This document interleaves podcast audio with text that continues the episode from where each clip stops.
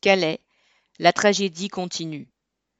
Le 29 mai, de bonne heure, un migrant est mort, percuté par un train de marchandises au sud-est de Calais. L'homme était couché sur la voie ferrée dans un sac de couchage et le conducteur n'a pu l'éviter.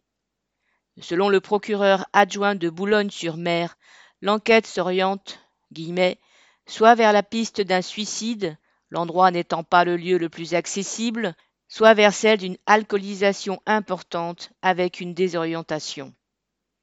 Le fait qu'une personne sans abri et pourchassée, ne connaissant pas les lieux, ait pu chercher un endroit tranquille pour y dormir sans voir le danger, cela ne vient pas à l'esprit de quelqu'un qui cherche avant tout à occulter la responsabilité de l'État dans la situation qui a conduit ce migrant à la mort.